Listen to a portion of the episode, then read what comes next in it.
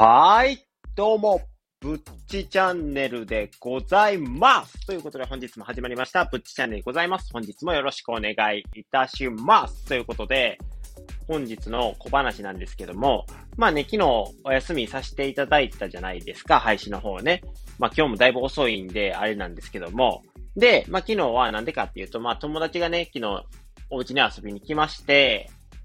で、まあ、いろいろやってたからなんですけども、まあ、そのいろいろっていうのが、まずね、友達に来る前に、今日はオールするぞって言われてて、オールっていうのがまあ一日中、一晩中起きてて何かするぞっていうことなんですけど、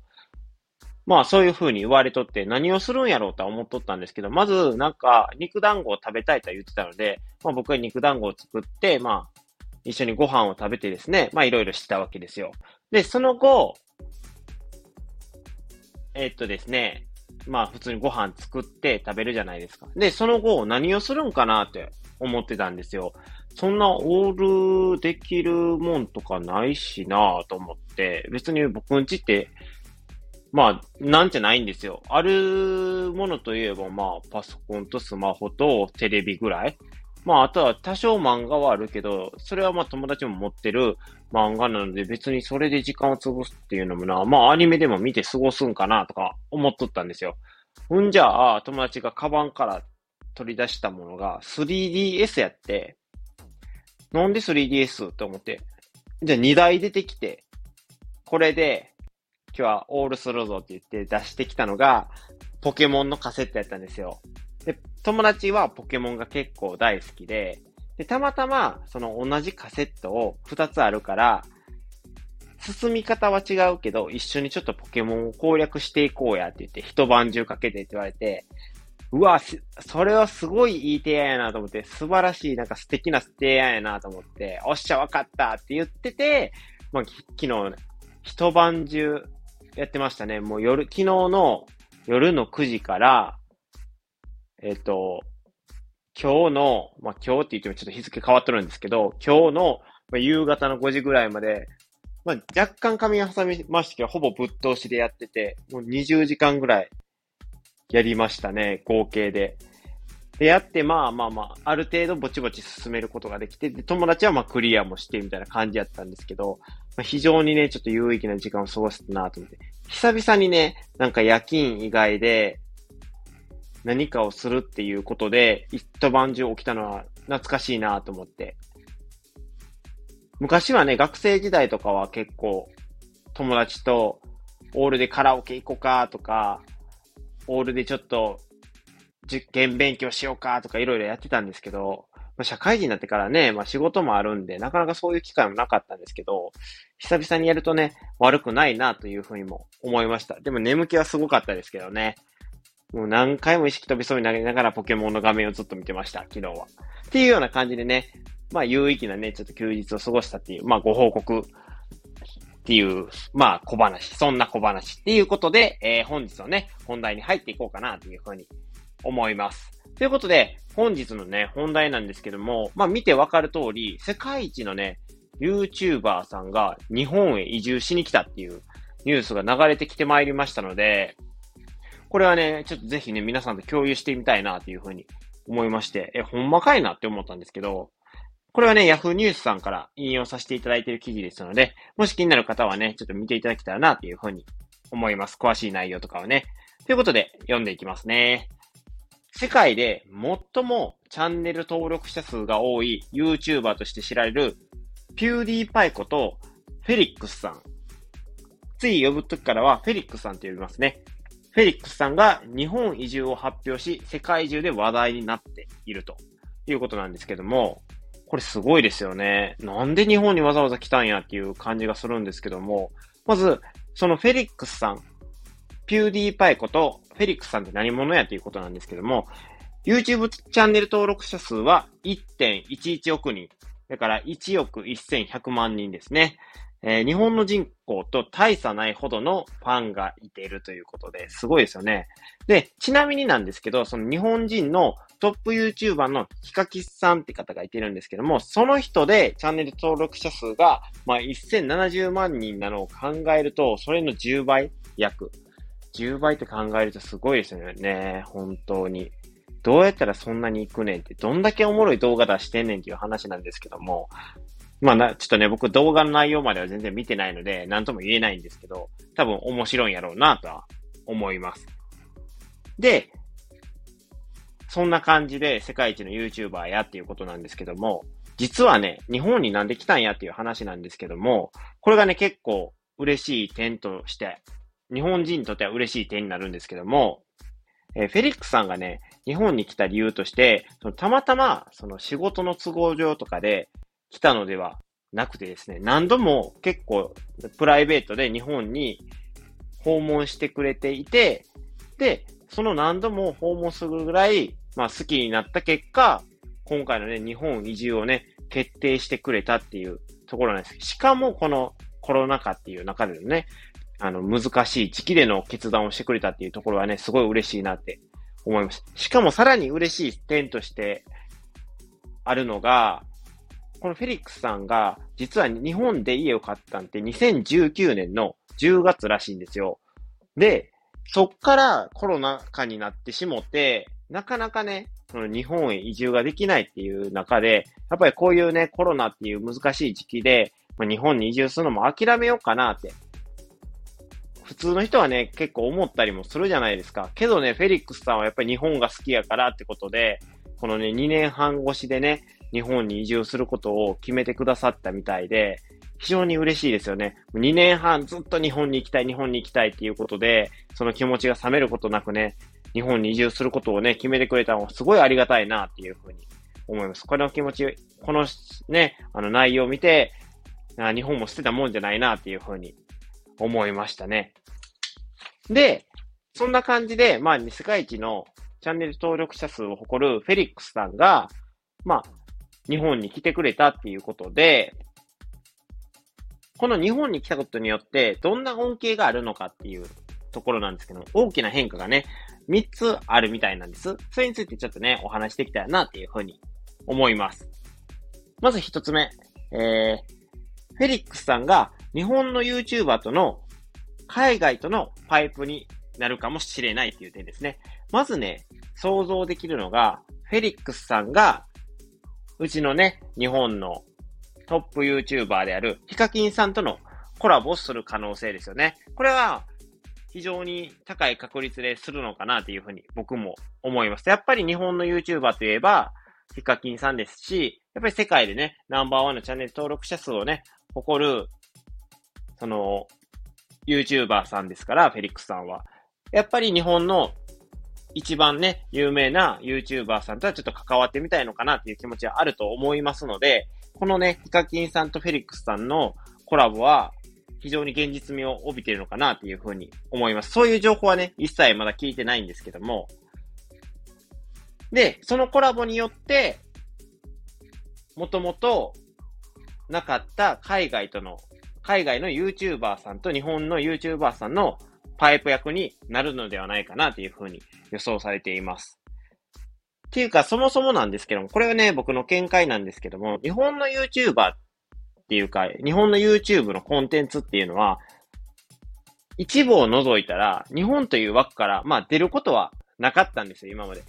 ていうのも、その理由を考えると、動画編集とかして、テロップとかつけるわけじゃないですか。自分の話したこととかを、例えばおはようございますって言ったとしたら、おはようございますって字幕をつけないといけないじゃないですか。動画って、基本ね、YouTube の動画って見たらわかると思うんですけど、結構字幕がついてたり、テロップをつけてくれてたりするんですよ。それをつけようと思ったら、やっぱり日本語になるじゃないですか。けど、海外の皆さんって、この日本の日本語とかわからんし、日本語のテロップ見ても全くわからないわけじゃないですか。だから、その海外の人が見るってことはあまりなかったのかなっていうふうに思うんですけども、だからこそその日本の枠組みっていうところから出ることがなくて、まあ、海外の YouTuber とのパイプがなかったんですけども、今回のね、このフェリックスさんが来るっていうことで、このフェリックスさんが、いいね、つなぎ役となって、まあ、日本の YouTube をね、盛り上げてくれるのかなっていうふうに思います。だから、この海外とのパイプができることによって、今までね、ずっと見てきたこの YouTube の動画なんですけども、日本でのね、それがまた新しいね、方向性になって、いい動画がね、生まれるかもしれないということで、これはね、非常に面白いなっていうふうに思います。僕もね、一配信者、まあ、端くれなんですけども、配信者って言ってもね、全然名の知れてないね、まあ、配信者なわけじゃないですか。まあ、コンテンツもね、YouTube と、まあ、スタンド FM って全然コンテンツも違うんですけども、やっぱりね、こういうところから新しいアイディアってね、いろいろ生まれてきて、僕らもね、学べるね、アイディアの方法であったりとか、アイディアを生み出す方法か、生み出す方法であったりとか、そういうところがね、あるかなというふうには思いますので、今後ね、このようなね、動向にはちょっと注目していきたいなっていうふうに思います。あとはね、YouTuber の、その、海外とのコラ、もしできたパイプ、仮にできたパイプでできる動画とかがあるのであれば、それもね、拝見させていただいて、お勉強させていただきたいなっていうふうに思っております。で、でででででですね。ででですね。なんか出を言いすぎて、僕もわけがわからなくなってしまったんですけども。で、大きな変化3つあるって言ったんですけども、次は2つ目ですね。日本のインバウンド復活のシンボルにっていうことで、インバウンドって何ぞやっていうことなんですけども、海外にの人が日本に来て、まあ、消費活動をすることみたいな感じで捉えてくれくれたらいいです。だからまあ、海外の人が日本に来てくれて、まあ、お金を落としてくれるっていうことだと、言い方がちょっと悪いんですけども、そんな風に捉えてくれたらいいです。まず、フェリックスさんが日本に来ることで、当然として、まあ、期待できることがあると思うんですけども、それがね、まあ、せっかく日本に移住することも決めて移住してきたんやから、まあ、日本のことをね、紹介してくれることはね、必然なのかなっていうふうに思います。海外の人に向けてね。その中でやっぱりね、魅力的なスポットをいろいろね、紹介してくれると思います。やっぱり日本に移住してきたんやから、なかなかね、普通に、この、海外から1週間だけ日本に来ましたっていうだけでは行けないようなスポットとかも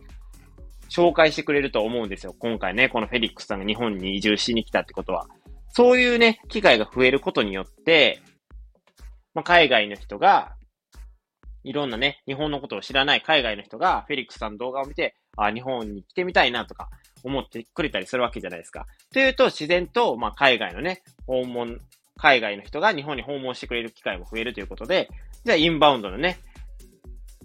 復活にも繋がってくるのかなっていうふうに思います。でもまあ復活するって言ってもまだすぐにではないとは思いますけども、やっぱりコロナで、なんて言うんですか？やっぱり規制がかかってるわけじゃないですか。外国人観光客のね、規制がかかってるわけなんで、今すぐにとはならないと思うんですけども、これがね、きっかけで徐々に徐々にね、インバウンド復活のね、きっかけになっていくのではないのかなというふうに思います。実際にフェリックスさんね、ちょっと話が逸れてるんかですけども、過去にもその日本についての動画をアップして数百万再生あったりとかっていうのがあるみたいなので、絶対ね、日本のスポットはね、紹介してくれると今後思いますので、ぜひ動向をね、注目していきたいなっていうふうに思いますね。で、三つ目なんですけども、日本の企業製品の海外向け認知の拡大っていうことで、これもね、大体は、その三つ目と、じゃあ二つ目と、三つ目が二つ目と被る感じなんですけども、日本人にとってその見慣れたその商品とかでも、まあ、海外の人から見たら、日本人が気づかないような視点で商品を紹介してくれるケースがね、多々あると思います。やっぱり日本に移住してるんで、日本の製品を、日本の製品を手にする機会がやっぱり多いと思うんで、それでなんか良かったなって思うものをね、多分フィリックスさんはね、意外と紹介してくれるのかなっていうふうに、意外でもないか、紹介してくれることになると思うので、これもね、先ほど言ったように、インバウンド復活の時と同じように、それを見たね、動画の人たちが、まあそれを購入してくれる可能性が出てくるのかなっていうふうに思います。今はね、まあネット社会なんで、海外からでもね、日本の製品をね、購入できるんで、もしかしたら日本の商品がね、世界のトレンドになってるのかもしれないですよね。はい。なんか、すごいね、今日は話し方が変な感じがします。なんか鼻が詰まってるわけじゃないんですけど、なんかいつものテンションな感じを出せないような感じなんで、もしね、ちょっといつもとね、違和感があるようでしたら、またコメントやれたらね、くれたらいいかなっていうふうに思います。僕もね、原因がわからないです。多分深夜やから、なんか、いつもとテンションが違う感じなんですかね。いつもはね、深夜になりきってないぐらいで、まあ配信をさせていただいてるので、ちなみに僕の深夜っていう、まあ、時間帯は、だいたい1時以降ですね。僕の中での深夜はね。はい。皆さんとちょっとね、感覚は違うかなっていうふうには思うんですけど、1時からだいたい4時ぐらいまでが僕の深夜帯ですね。たった3時間しかないです。それ以降は、それ以前は、もう普通に夜間帯として僕は捉えるようにしています。ということでね、今回の記事をまとめますと、世界一の YouTube のチャンネル登録者数1.11億人をね、誇る、ピューディーパイことフェリフェリックスさんが、まあ、日本移住をね、発表してくれて、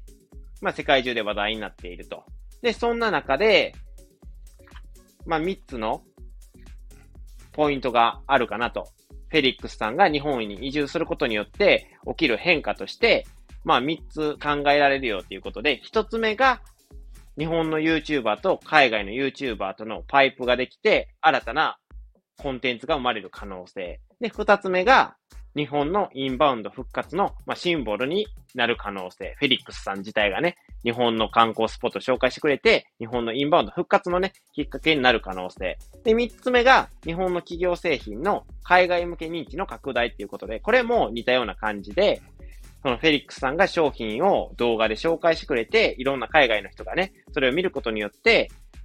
日本のね、ある商品が世界でのトレンドになるかもしれない。そういう可能性も秘めてるよっていう、この3つの点がね、フェリックスさんが日本に移住することによってね、変わる大きな変化点かなっていうふうに思います。今後考えられるね。今はまだ変化してるっていうわけじゃないんですけども、今後考えられる変化としてはこの3つが大きくあるのかなっていうふうに思います。ということでね、今回のブッチチャンネルお話しさせていただいたんですけども、皆さんいかがでしょうか？世界一の YouTuber が日本に爆誕いたしました。これはね、非常に嬉しい話題なのかなっていうふうに思います。やっぱり今ね、コロナ禍っていうことで、ちょっと経済も低迷してる中でね、こういうね、世界一の YouTuber さんが日本に来てくれることによってね、日本にもたらされる経済効果っていうのは結構計り知れないものがあるのかなっていうふうに思います。だってなんせ、チャンネル登録者数が日本と変わらない、日本人口と変わらない1.11億人なんで、その人らに向けて日本のことがね、発信されるっていうことは、やっぱり日本の経済を回してくれるきっかけにもなるかなっていうふうに思いますので、今後ともね、ちょっと動向に期待していきたいかなっていうふうに思います。ということで、今回のぶっちゃチャンネルのね、配信は以上となるんですけども、今回の配信についてね、いいねって思ってくれた方は、方は、いいねと、あとはね、今日の喋り方気になったよとか、このニュース私も知ってるよとかいう人がいればね、コメントやレターでね、ぜひ教えていただけるといいかなというふうに思います。嬉しいかなと思います。そしてね、今回の配信であったりとか、過去の配信を聞いていただいてね、もっと僕の配信を聞きたいよって思っていただいた方はね、ぜひともね、私、ブッチチャンネルをね、フォローしていただけると、私、ブッチ、非常に嬉しいでございます。ということで、今回のブッチチャンネルは以上となるんですけども、なんか今日ね、自分で話してる感じでなんか違和感しかないような感じなので、ちょっとね、聞いてる皆さんにとったら、ちょっと聞きにくい内容になってた、聞きにくい内容というか、聞きにくいような雰囲気になってた、なってたのかもしれないんですけども、そこはご了承願えたらな、というふうに思います。明日からもね、しっかりと配信させていただきたいかなというふうに思いますので、皆様、応援のほどよろしくお願いいたします。ということで、今回のブッチチャンネルは以上となります。皆さんご清聴ありがとうございました。それではまた会いましょう。それでは、ではでは。